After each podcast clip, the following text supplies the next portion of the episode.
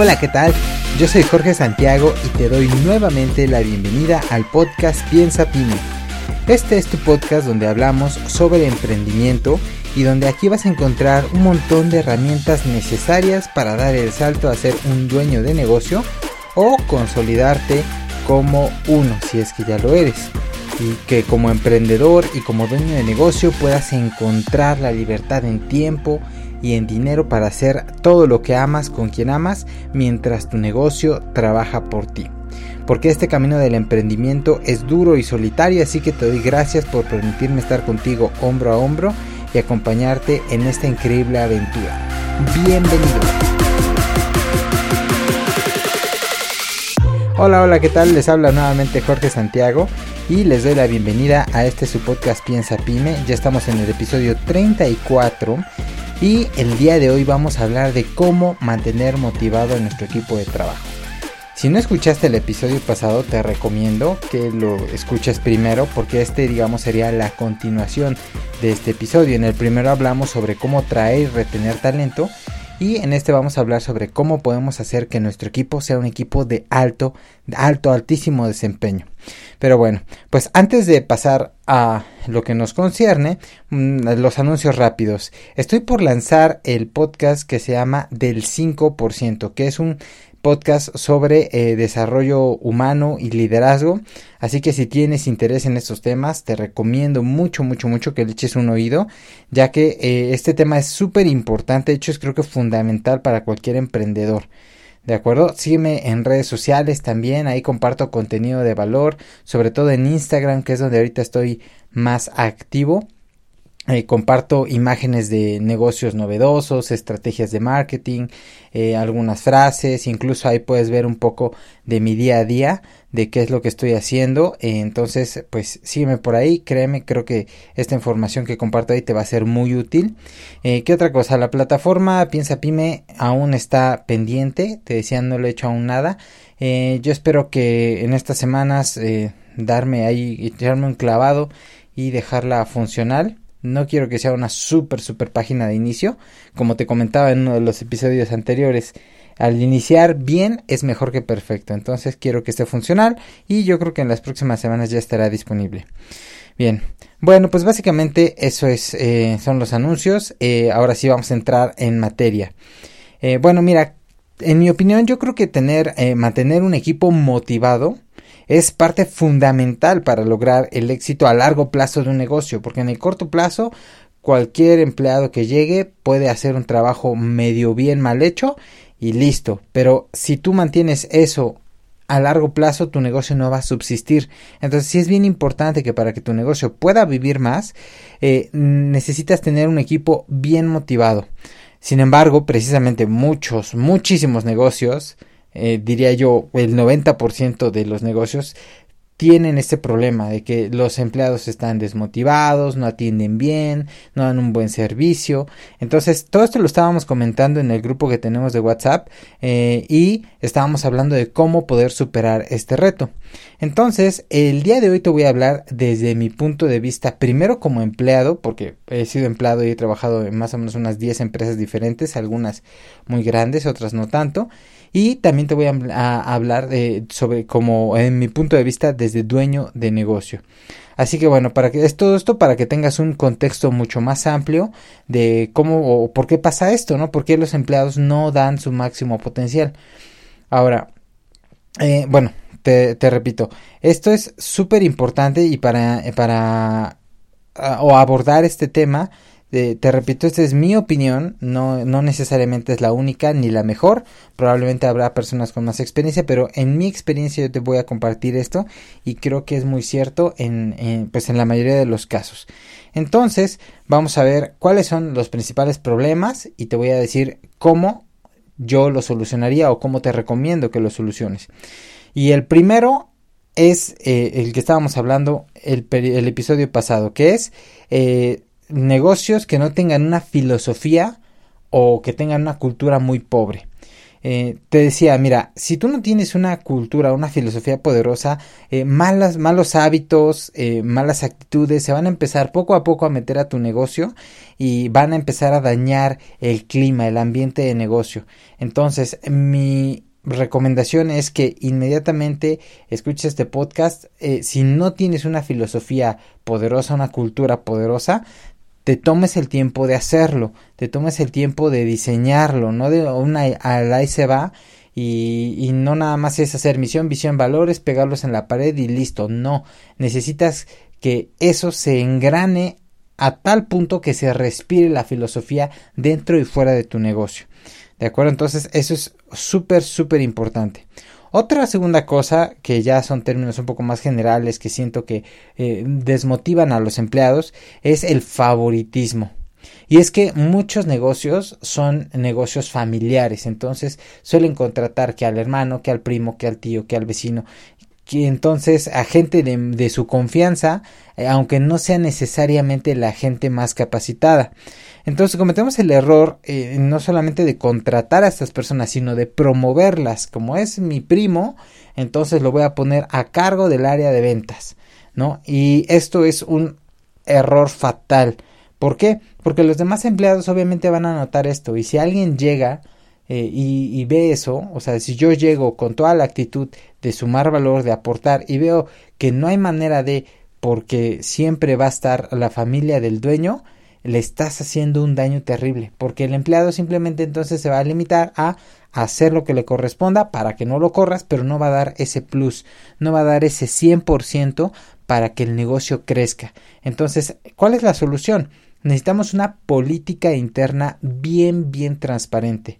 Es decir, que haya un sistema y un método por ejemplo, si alguien va a ser promovido, no es dedazo, no es el que yo elija, sino va a ser personas con resultados, con aptitudes, aplicar exámenes, hacer este estas eh, entrevistas eh, individuales o entrevistas grupales para con los posibles candidatos y al final informar que por cuáles fueron los criterios por el cual se le dio a alguien el ascenso, pero no desmotivar a los otros eh, diciéndoles que no sirven, ¿no? Sino decirles que por el momento a él se le dio la oportunidad, pero si él no da el ancho o si se abre otra vacante, siempre habrá la oportunidad de que ellos se puedan postular. Es muy importante que tú dejes abierta esta opción para que la gente pueda postularse a ser promovidos y sobre todo, te decía, una política interna eh, muy muy transparente, que todo sea eh, nada por debajo del agua, nada con favoritismos, nada con dedazos, porque eso daña mucho, mucho, mucho a un negocio. Otra situación que desmotiva mucho a los empleados es una falta de metas. Los seres humanos, si me has escuchado anteriormente, yo repito mucho esto, somos eh, personas que necesitamos estar en movimiento. Un ser humano que no está avanzando se está muriendo. Entonces necesitamos sentir que vamos a algún lugar, que estamos progresando. Y si no existe un, norte claro, una meta clara hacia donde vamos, entonces pues obviamente es normal que el equipo no saque su máximo potencial porque realmente no sabe, muchas veces no hay ni una descripción de puestos. Eh, donde se establece específicamente cuáles son sus responsabilidades, cuáles son eh, su, su, poder en toma de decisiones y cuál es, qué es lo que esta persona se espera que haga, ¿no? Cuáles son las metas individuales para cada área. A veces tenemos una meta muy general. Este mes vamos a llegar a tanto en ventas, pero realmente no hay una meta específica para cada área para cada puesto y sobre todo no solamente una meta, sino unas métricas que respalden esto. Entonces, ¿cuál es la solución? Sería establecer metas claras para cada puesto, de hacer una descripción de puestos, asignarles responsabilidades. Tú vas a hacer esto, tú abres el negocio, tú eres el encargado de la caja, tú eres el encargado del otro, tú te encargas de que todo esté bien limpio, tú te encargas de no sé qué y tener unas métricas. Porque es si tú dices tu trabajo es que los clientes se vayan contentos y no hay manera de medirlo, entonces no sirve. Necesitas implementar una métrica que pueda medir el grado de satisfacción. ¿Cómo? Con encuestas. No sé si has visto en los supermercados, en algunas tiendas que te ponen al final una encuesta eh, cuando estás pagando en caja o eh, puedes solicitarle por ejemplo un número un correo electrónico y enviarles un comentario. O por ejemplo en Telcel pasa mucho aquí en México que entras y te dan la bienvenida por mensaje de texto y cuando te vas te dicen califica nuestro servicio del 1 al 10 todo eso son métricas que les permiten medir el grado de satisfacción de los clientes.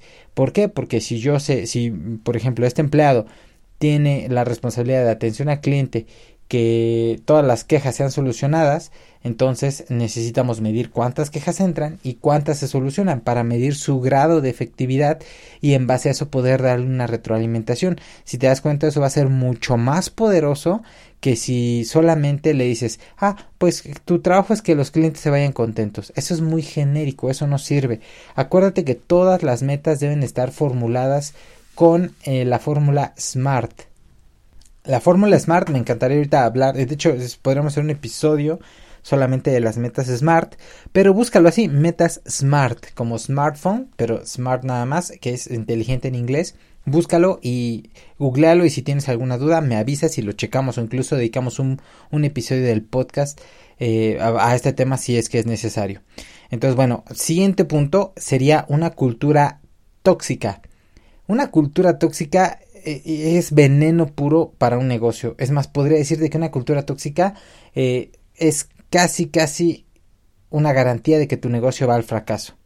¿Por qué? Mira, eh, una cultura tóxica es donde dentro del ambiente interno y que se traslapa a, la situación externa existe abuso, existe desconfianza o hay chismes, un montón de cosas negativas que hacen que pues simplemente no puedan fluir las cosas de manera sana y natural. Incluso personas productivas, por lo general, pues no resuenan con este tipo de, de, contextos.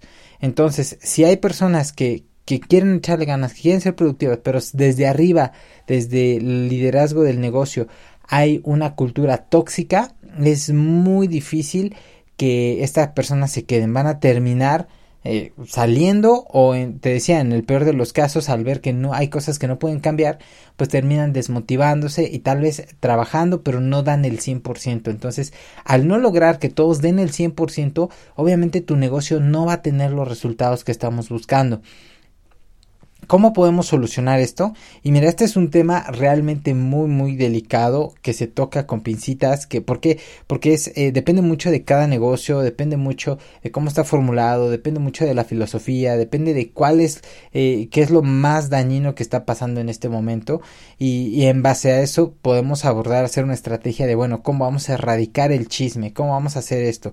Habrá que despedir a esta persona, habrá que despedir a la otra, habrá que reasignar a, a habrá que dar algún tipo de formación, de curso, hacer algunas actividades como el team building.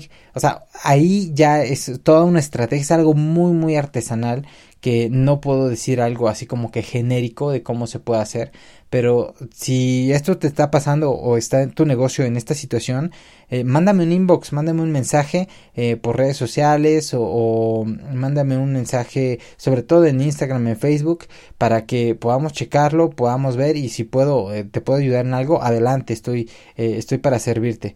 ¿no? Entonces, pero sí es muy importante que si tú estás detectando que hay cosas que son tóxicas, hagas eh, o sea, pause y incluso si tienes que cerrar tal vez el negocio dos o tres días eh, para poder hacer todo este cambio vale la pena porque créeme operar un negocio así con una cultura tóxica y hacer como que nada pasa es lo peor que puedes hacer como dueño de negocio. Muy bien siguiente punto que sería la falta de reconocimiento. ¿A cuántos nos ha pasado que como empleados te esfuerzas, le echas ganas, consigues las metas y todo y no recibes ni siquiera un, un felicidades, una palmeta, nada, o sea, nada, literal. Entonces, esto eh, eh, también es algo que desmotiva mucho a la gente.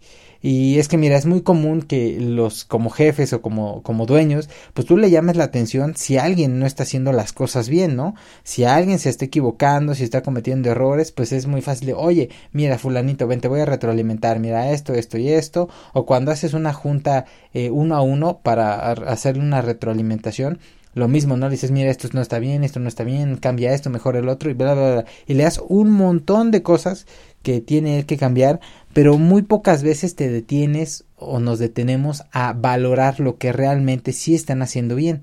Porque cuando una persona está echándole ganas y está dando buenos resultados, tal vez no son los excelentes resultados, pero son buenos, vale la pena darle un reconocimiento.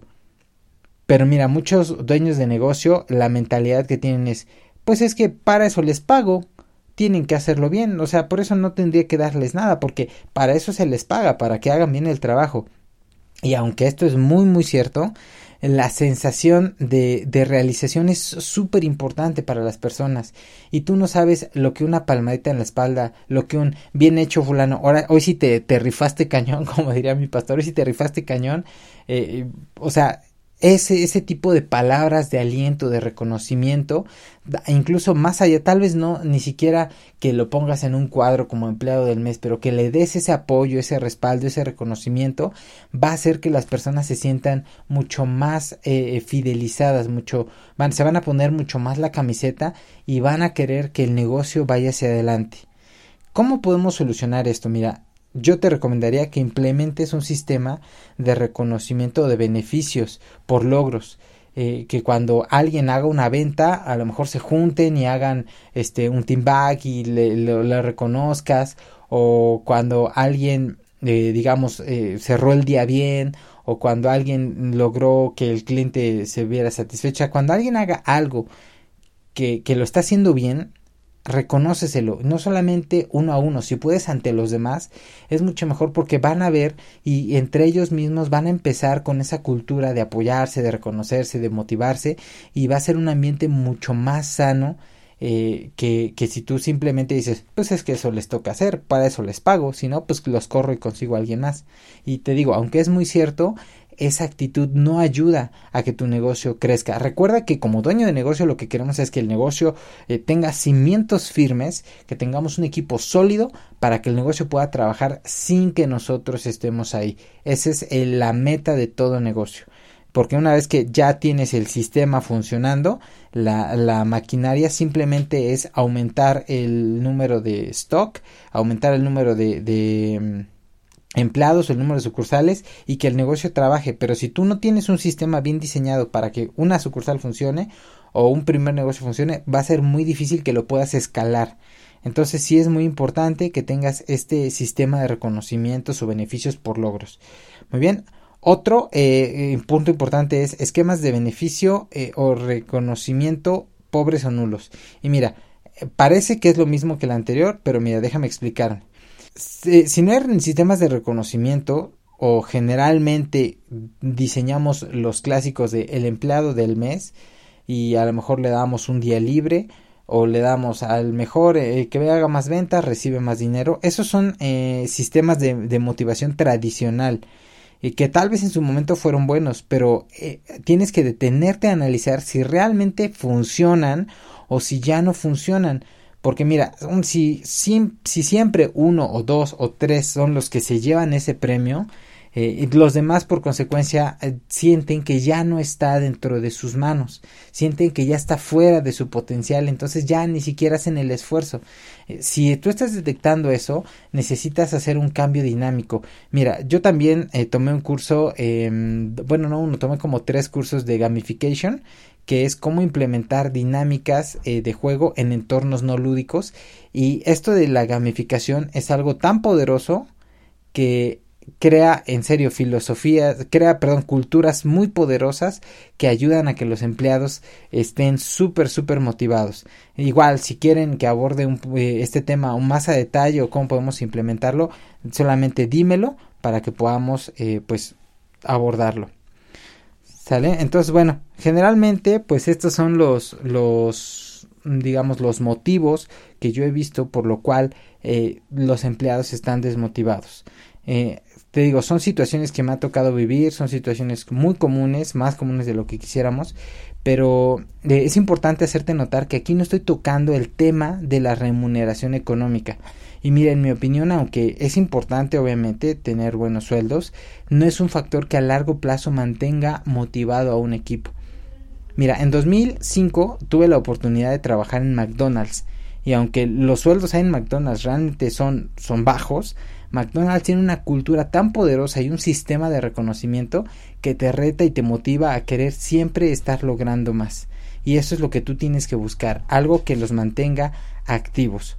Mira, espero que esta información te haya sido de mucha, mucha utilidad. Si quieres que profundice más en alguno de estos temas, mándame un mensaje, dime en qué estás, eh, en dónde estás atorado, cómo puedo ayudarte. Y te, invito a que esta información la compartas en redes sociales, se la compartas a tu amigo, a tu vecino, a cualquier persona que tenga un negocio, créeme, le va a ser de mucha utilidad y tú no sabes quién pueda necesitarla. Entonces solamente te pido eso, que tomes muy en serio eh, que cómo desarrollar un equipo y que te fijes en las grandes empresas porque te repito McDonald's no es no paga los mejores sueldos no tiene la mejor hamburguesa pero tiene un sistema que le da una personalidad tan propia que ha hecho que sea el monstruo de empresa que es. Y eso es lo que queremos para tu negocio, que tenga personalidad propia.